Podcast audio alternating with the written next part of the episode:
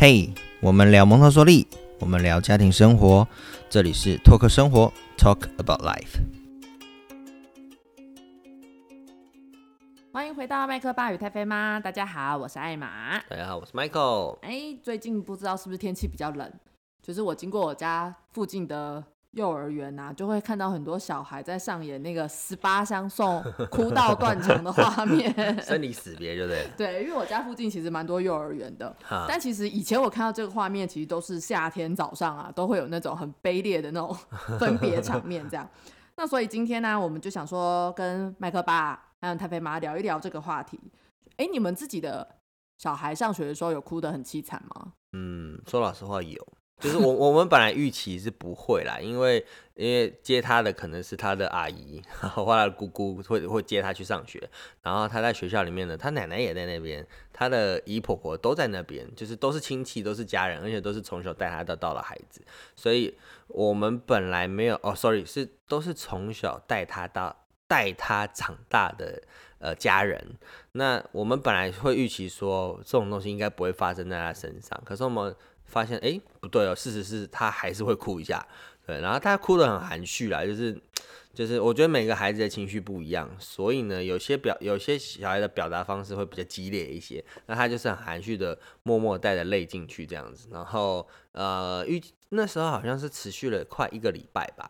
对，还是三天。那这当然情绪转化会比较快，因为那是他很熟悉的环境，所以他的情绪可能来自于跟我们的分别好了。对，那那可是相对来说，呃，是转化的比较快的一个情况了，这是我们自己的经验。对，那那我们当然听过很多非常非常多的案例嘛，就是呃生离死别的情况。那其实每一个孩子不一样，经历的时间点或者是模式也不一样。呃，有的快的可能就像我们家的三个天一个礼拜内，甚至我们有听过是转身就进幼儿园的，连哭都没有哭，第一天就是妈这样妈。妈转头他就好了。妈妈在后面十八相送，然后爸那个小朋友转身就走，有这种非常非常就是呃情绪转折很快的孩子，那也有那种真的哭很久，一个月，甚至我记得我们最高纪录听过好像是哭三个月吧。哦，对对，小朋友多这种小孩的。对，就是而且我觉得现在现在啦，就是这种呃年代好了，很多爸爸妈妈的情绪其实会影响孩子的，所以你越不舍得，孩子其实会也会越不舍得。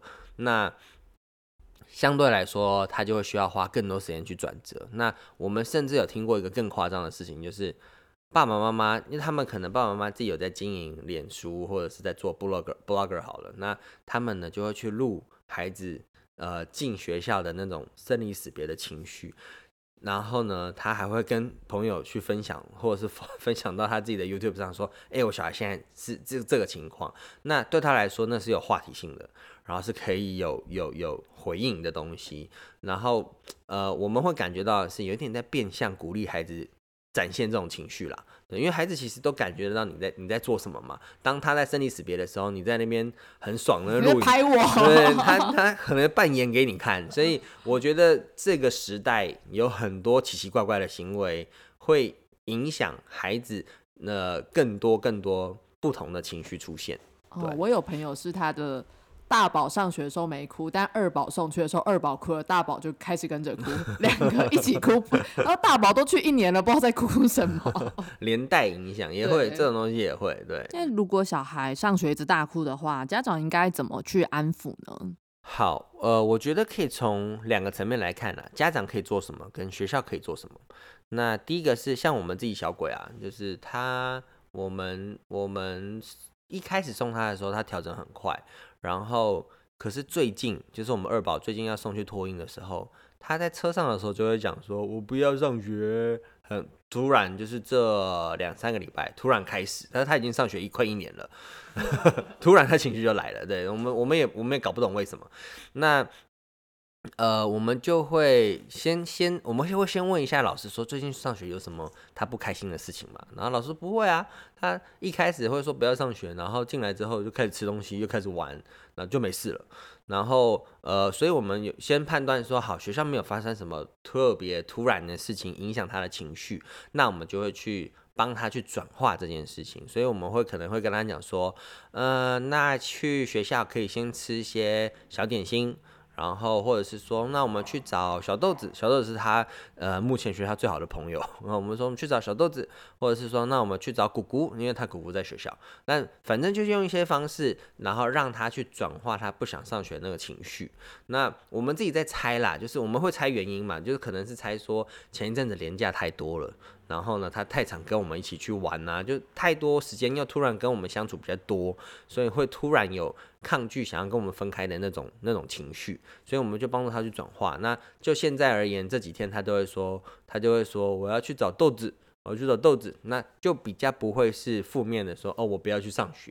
所以我觉得，呃，家长这边你们可以先了解一下，说学校里面发生什么特别事情，然后再来是说找到吸引孩子，让他愿意去学校的一些一些原因。好了，这是我们可以直接处理的东西。那学校的部分的话，我觉得，呃，就蒙氏环境而言，呃，其实你的环境很丰富的时候。孩子进到学校的时候就被吸引走了。以我们自己学校来说，好了，我们的一进去的地方就会是动植物的文化区，有非常多的雨林生态啦，各种栖息地的东西，然后很多很多的动物跟植物的小模型。所以小朋友一进去，其实哇，马上其实就被吸引了。那自然而然，他可能一转身看到这样的环境，哎，他就忘记爸爸妈妈在后面 十八相送。一转头，妈妈就不见了，就就开始爆哭。所以我觉得，我觉得蒙氏环境的丰富程度这件事情是呃园所或老师可以做的。那你们在你们在园所的最前面可以放这些东西，吸引孩子。譬如说托音好了，我们会放。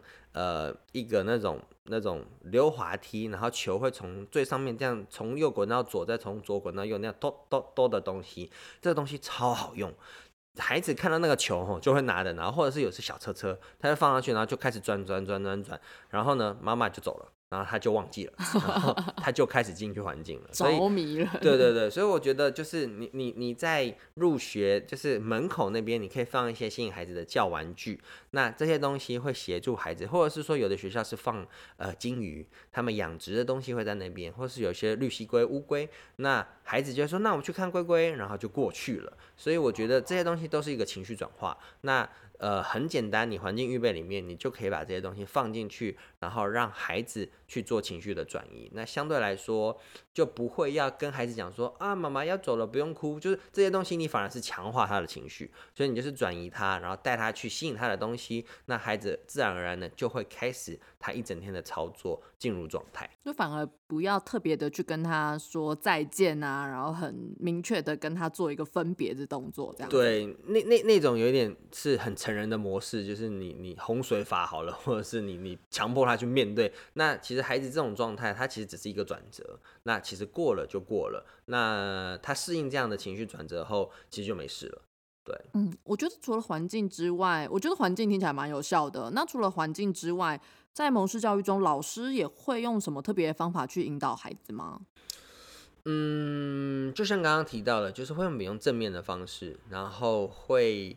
不会去逼孩子不能哭好了，就是这个东西，我觉得是蒙氏比较特别，或者是说，呃，不要说蒙氏啊，就是一个比较尊重孩子的方式。我们会让孩子知道说，哦，妈妈现在要走了，你有点难过。就是当你情那个玩具预备转折失败好了，你会跟孩子讲说，现在妈妈要走了，你有点难过。我们知道，那你可以哭一下。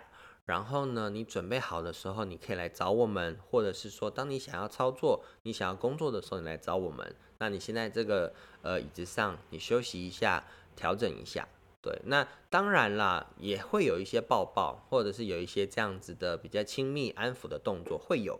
可是我们会让孩子，我们不会告诉孩子说你不能哭啊。妈妈走了就走了，我们不会用这种比较高压的方式去硬逼孩子，或是抱了就走，比较少用这种的方式去进行，而是会把孩子的情绪说出来，然后你去理解他的感受，把他的那样子的状态描述给他听，让他能慢慢慢慢的去调整、去接受。我觉得这是在呃蒙氏或是用比较尊重孩子的方式的时候会会有的模式。那个孩子在一开始上学的时候会忍不住大哭啊，那这样子让他哭一哭之后，会不会让他对于上学很有阴影，以后一辈子都很不喜欢上学念书啊？呃，说真的啦，大部分的小朋友比较不会有这样子的问题啦。就是我们常常会说嘛，失败是成功之母，国父革命 十次还是一次，对不对？然后或者是说，你可能谈恋爱失恋是你恋爱的必经之路，这些东西，这些挫折容忍力，我觉得其实是从小培养的啦。那呃，当然这是我们的想法嘛。那我们也真的有碰过，呃，妈妈跟我们分享说，孩子的这些情绪是必然的吗？为什么？如果我们可以避免的话，我们要让他这样子经历呢？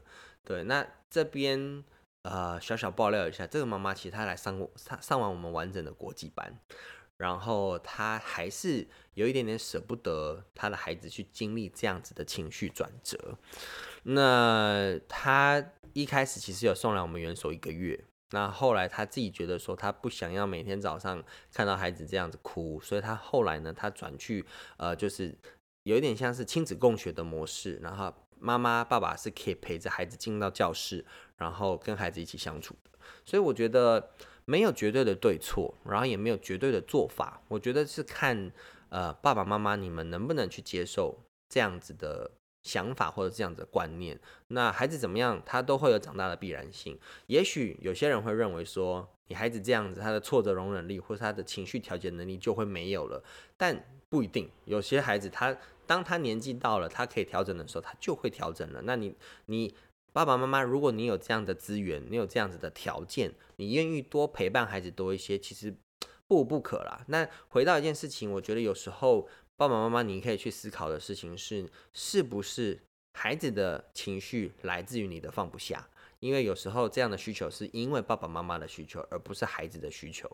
那当你呃去理解到这件事情的时候，也许你的行为就会去做调整。可是我觉得回归一件事情，就是这些东西都没有绝对，孩子的成长太多太多的变动性跟不可控制了。所以我觉得，就是你做到你认为你觉得。你的条件，你适合你想做的事情的时候，我觉得那就是一个你跟孩子之间可以相处的模式。那刚刚像我提到说，你们的宝贝也因为小豆子的关系变成啊，应该说这是他的引诱他上学的一个诱因嘛。那在蒙氏教育中的话，其实我觉得对孩子来说，有好朋友在学校会比较，当然上学会比较开心。在蒙氏教育中的话，会特别教孩子怎么去进行社交吗？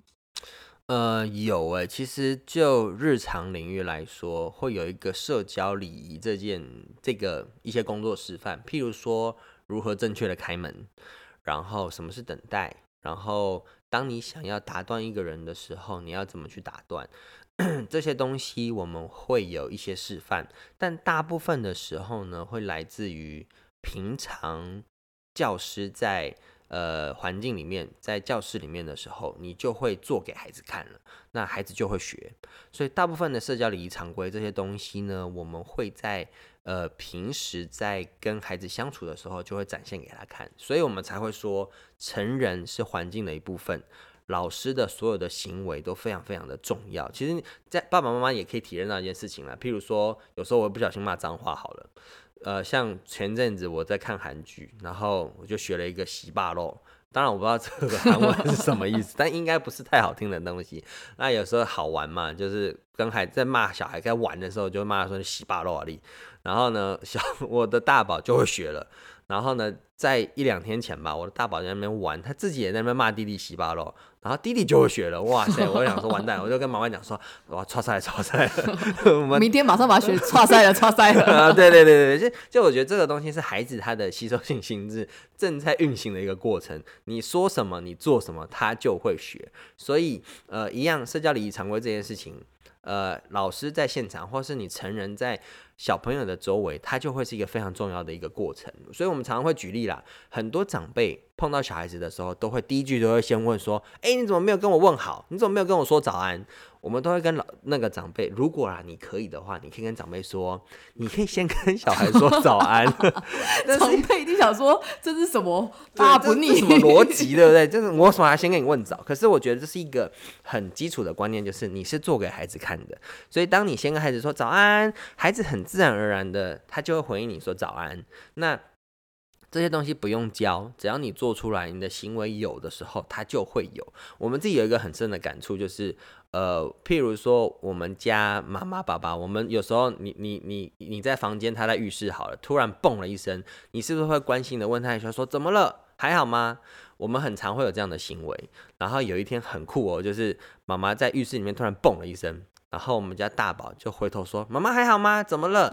当当下你会觉得哇，这男小孩怎么这么暖心啊？从小就是暖男呢，长大不得了。那但后来我们就发现说啊，其实因为我们平常都这样子做。那最近我们也发现二二宝开始了，他现在两岁了嘛，所以这些行为他就会有，所以他就会用很稚嫩的声音说：“怎么了？”然后你就会 哦，那这这种东西就是潜移默化，就是你周围是什么样的环境，小孩就会怎么样的展现。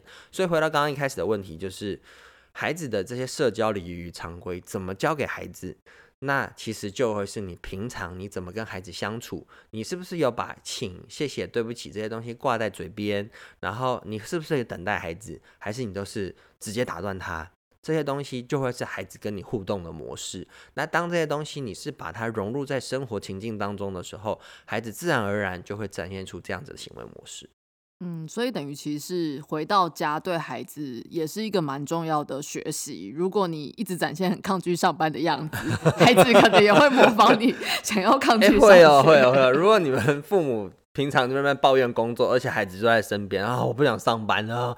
也许哪一天孩子突然就会说：“哦，我不想上学。”然后我觉得这个是有有有机会发生的。对对对，明天又是星期一。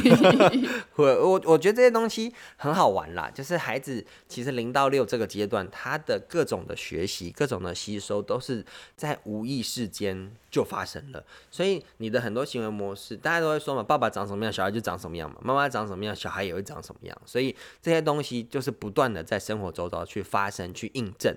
那当印证的时候呢，你成人有没有去反思说啊，糟糕，这个行为可能要调整？那你有这样的反思，你有这样自省的时候，很多的行为模式就会去改变。那孩子也会因为而因为这样而改变。有的幼儿园啊，现在可能比如说中班会学写什么数字啊 b u r p m 可是很多蒙氏的幼儿园是没有这样子的写字作业或什么的。那家长就会担心说：“哎，为什么我觉得我的孩子送到幼儿送到蒙氏的幼儿园之后，好像没有学东西，或是没有作业？” 好，这其实是一个蒙氏幼儿园很常碰到的迷思，就是家长会问说：“我我我小孩去那边好像都在玩，到底在到底在学什么？”那其实这回到一件事情，就是蒙氏幼儿园本来就是让孩子在呃相对来说没有压力的情况下自我成长，然后去去体验去。感受各种各种各式各样的东西的。那可是说老实话了，因应家长的需求呢，我们其实也有作业。这是家长的作业还是小孩的作业？家长想看的作业。对，那那呃，原则上我们这些作业其实每个学校不一样啦，就是没有绝对。有有些有些蒙氏学校还是很坚持没有任何作业的形式。那回到一件事情，就是蒙特梭利教育，我们强调的是不考试。其实这跟我们在做我们自己在做成人培训嘛，所以我们的成人培训也不考试。我跟你讲。很多成人最常问的问题就是：诶，那我们最后结业的时候会有考试吗？就是我觉得这是一个成人很根深蒂固的观念，我要考试我才叫做有学到东西。可是回到一件事情，学习这件东西它的本质来自于你的自我成长、自我满足。所以呢，我觉得，呃，这可能是台湾教育，或者是说很多地方教育的一个。一个我觉得是一个迷失，或者是一个我很不喜欢的一种模式啊。为什么要考试才叫会？对不对？很多东西大家应该有这种感觉吧？很多东西是背的东西，为什么要背？我们我现在随便 Google 都有嘛，对不对？大家的疑虑是不是都是这样？还要背什么《长恨歌》无为不为的？那我觉得回到。蒙氏教育好了，就是我们是不考试的，我们是让孩子从错误中去累积学习，这件东西非常非常重要。他培养他的挫折，然后他培养他不断愿意去尝试的能力，这个东西是未来你反而是很重要的特质。那这样的东西会保留在不考试这件事情上面，你没有一个明确告诉他，呃，right and wrong 这件这个。那么明确的一个规则，当他做错事情的时候，他会发现，然后呢，他就要回到上一个步骤，他去尝试不同的模式去达到他的目的。所以我觉得回到呃扯得有点远了，就是回到作业本这件事情，我们没有一个知识化的作业本，可是我们会有一些呃小书或者是说可能会有一张纸的形式，然后让孩子去展现出他在学校工作的成果，然后带回去给爸爸妈妈看。真的是给爸爸妈妈看。那真的真的是给他他回去的东西都是做完的，然后爸爸妈妈就会发现说，哦，你现在已经会拼字了，或者说，哦，你现在数学你已经会写到什么东西了，会再讲到一个比较远一点的东西。刚刚举例的什么一二三四五这些东西，其实你会念一二三四五好了，会念到十，甚至你会念到一百，这不代表你认识数字，这代表说你只会你会数数。可是你能不能知道数字后面的量？你知不知道那个量的概念是什么？这些东西是很抽象的学习的，所以我们很常碰到爸爸妈妈说：“哦，我孩子已经会数字了，已经会英文了。”但他其实只是会可能会唱 A B C 的歌，然后会从数字从一数到一百，但他后面能不能知道实际后面需要的呃概念，它的抽象性概念这些东西都不见得是有的。所以我觉得。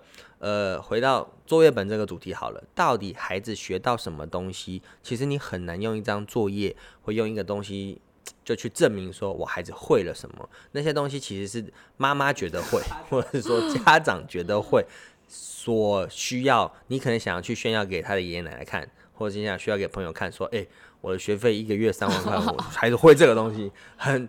很一点点肤浅啦，但我觉得重点是孩子在学校里面，他可能真的不断的在去学很多东西，那那个东西就是一个成果，然后让孩让父母们了解说，哦，我的孩子大概会什么东西了，这样。我觉得可以体验在生活上真的是比较重要，因为有的孩子可能从幼儿园回来，他可能会背唐诗或什么。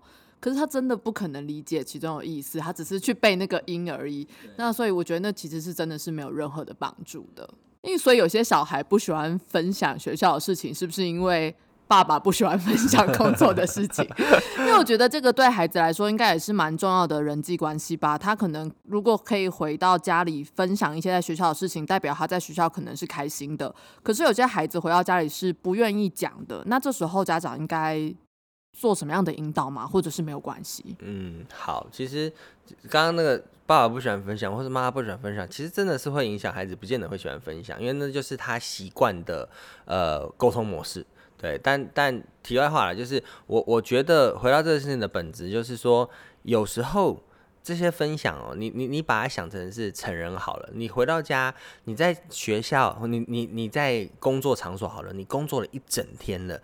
回家以后呢，你可能会想要放空，一样，孩子在。在工作，在学校环境里面，他工作了一整天呢，他回家可能他就是想要想要玩玩具嘛，就是想耍废，就想耍废嘛。有时候孩子真的是这样子。那你一直在那边旁边问他说：“你今天发生什么事情啊？好玩吗？怎样怎样怎样怎样？”他懒得理你啊。我们家大宝现在就这样，我们问他说：“哎，你今天中午吃什么？”因为我在帮他洗便当嘛。然后可能那天比较油，我就想问他说：“你今天中午吃什么？”我懒得去看那个那个学校家用 A P P 嘛，如果懒得去看 A P P 的照片，我就直接问他，然后他就。想一想，就说我忘记了。那我就觉得说屁人啊！他的中午的 中午的东西怎么可能忘记？可是单纯他就是他当下他也懒得去跟你讲这些东西。这个我忘记了，蛮像那个上班族爸爸会回答的。我忘记了，我忘记了。对，所以，我我觉得有时候你把小孩想成是一个成人，这这也是蒙特梭利很重要的一个一个精神。好了，我们把孩子当成是一个小人在看，他不是孩子，他是一个小人，他将来将来会长为成人，所以他的一一些思想这些东西，你。如果把它变成是当是成人的时候，其实是很合理的。他就懒得分享嘛。那有时候我觉得有几个管道了。第一个是当然学校会有可能联络部，或者是现在都是数位化 A P P 做分享。那你可以去看他的照片，你可以去看他老师有没有跟你沟通什么事情。那再来是说你接送孩子的时候，呃，一定可能会跟老师碰到面，当然不见得是每一天，可是从这些管道你会知道。那再来是说学校现在你都会有一些开放时间，是譬如说呃固定的家长的体验日，或还有一些是可能家长说明会，就是。一定会有一些制式化的管道，你可以去理解孩子在学校目前各种各式各样的状态啦。我觉得那些这些都会是你跟学校之间沟通，你可以理解到的，那你就可以少烦你孩子一些。那 我觉得有时候是我自己啦，我自己比较北来一些，我会想要闹我闹我小孩，所以他越不讲，我有时候就越想要那冲康他，就是想要，我就想听他讲话，想跟他聊天。那我觉得有时候是大人自己。呃爱爱玩孩子啦。那当然，我觉得这不建议啦。这诚诚挚的跟大家说，不建议。就是当孩子不想分享的时候，有时候不用逼他。那你可以跟他讲一些他比较喜欢讲的议题，譬如说，我有时候问他说：“诶，那你现在在学校最好的朋友还是谁吗？”或或者他是说你现在跟谁谁谁？他们之前。呃，我不知道有没有分享过一个故事，就是他跟他还他跟他的一个很好的朋友吵架了，然后呢，吵架的原因是因为。呃，他的他们自己在那边玩，说什么你像大便，然后呢，他那个朋友也跟他讲说你才像大便，然后两个人就因为这样，然后就吵架了，没有和好。然后后来我就问他后续啊，说哎，你们到底和好了没？然后他就会这种比较好玩的议题，他就会想跟你分享说，哦，有啊，他们和好了，就因为他们两个就互相大笑了一下，哎，那就没事，就开始玩玩具了。好成人哦，很成人的，很很很成熟的处理方式。对，那我我自己觉得，呃。第一个是我我会建议啦，就是回归到正常情况来说，我会建议的是，第一个不用特别逼孩子说一定要回答你什么，那你可以从比较知识化的管道，从学校、从老师、从 A P P 各种管道，你先去了解孩子的作息。那第二个是说，去去了解孩子的作息之后呢，你去带到他比较有兴趣的话题，再跟他玩，跟他讲，然后他也许。就会开始回答你一些你本来想要知道的资讯，譬如说他中午可能吃什么东西，他学到什么东西，他想不想跟你分享？那有时候这样的沟通模式建立起来的时候，孩子他就会主动想跟你分享，他觉得好玩的，他真的学到什么比较特别的东西。像我们家小鬼现在大宝他已经进入比较书写爆发期嘛，所以他现在洗澡的时候，他就会在浴室的那个玻璃门上就写说：“宝宝，你看我在写凹。”他就把凹写出来，我就想说，哇塞，好好，很厉害，很厉害这样。但是我也不会逼他说，哎，你写个凹给我看看。我觉得那就太太无聊了一点。就是他想展现给你的时候，就会展现出来。然后他想跟你沟通的时候，自然而然他就会跟你沟通。那我觉得我们碰过一个很极端的例子，就是他的爸爸妈妈可能有一些些焦虑，他就会一直问孩子说，你今天发生什么事情？有没有什么不开心？有没有什么开心？那说真的哦，孩子到最后，他真的会编一些故事。然后给爸爸妈妈听，然后呢，他爸爸妈妈有时候担心的事情，他就会跟学校求证，说：“哎，我孩子说他可能被老师怎么样怎么样了，或者说有同学对他什么什么什么。”然后我们当然校方我们就会去求证，说有没有发生这样的事情。后来发现说：“哎，没有啊，都没有发生这种的事情。”然后我们就会跟孩子聊，然后他就会说：“啊，他就一直问啊。”所以我后来我就说了什么什么，就是你会发现说这是一个很极端的例子啦，就是。呃，可是是真实案例，那所以跟大家分享说，有时候不用过度的去逼迫孩子，有些那时候真的是你过度的焦虑，或是你过度想要关心孩子一些什么东西而导致出来的一个结果。所以其实今天我们聊了很多关于孩子拒绝上学的的议题呀，所以其实。嗯，我觉得在这件事情上面，家长还是要陪孩子走过蛮多辛苦的历程啊，所以家长也蛮多心态上要调整的，然后也要以家长做作为模范，从家里呀，然后在学校一起陪着孩子成长，做改变。没错，没错，我觉得回到一件事情的本质啦，就是不管是任何议题，可能是不想上学也好，然后可能是不吃饭，可能是不睡觉，任何任何的议题，我觉得。呃，家长要有一个认知，就是孩子的议题没有绝对的答案，也没有最佳解，就是这个这个解答可能适用于呃别人的小孩，可是不适用于你的小孩，所以。很多的很多的时候，像刚刚提到的，我们要从家长的角度，从学校的角度，然后从孩子周遭生活环境，你要去理解孩子可能会造成他有这样行为的所有的原因，他的年纪、他的行为状态、他的敏感期、他的各式各样的东西，都会是原因之一。那当你有这样比较全面的了解，去抽丝剥茧出来，你才有办法去找到一个。最适解就是最适合孩子这个状态、这个年龄层，你可以跟他互动的模式。那我觉得这需要非常非常大的耐心，然后再来是你对孩子也要有一定的信任。当你有这样的耐心、有这样的信任的时候，你就可以去跟孩子有更好的一种相处模式。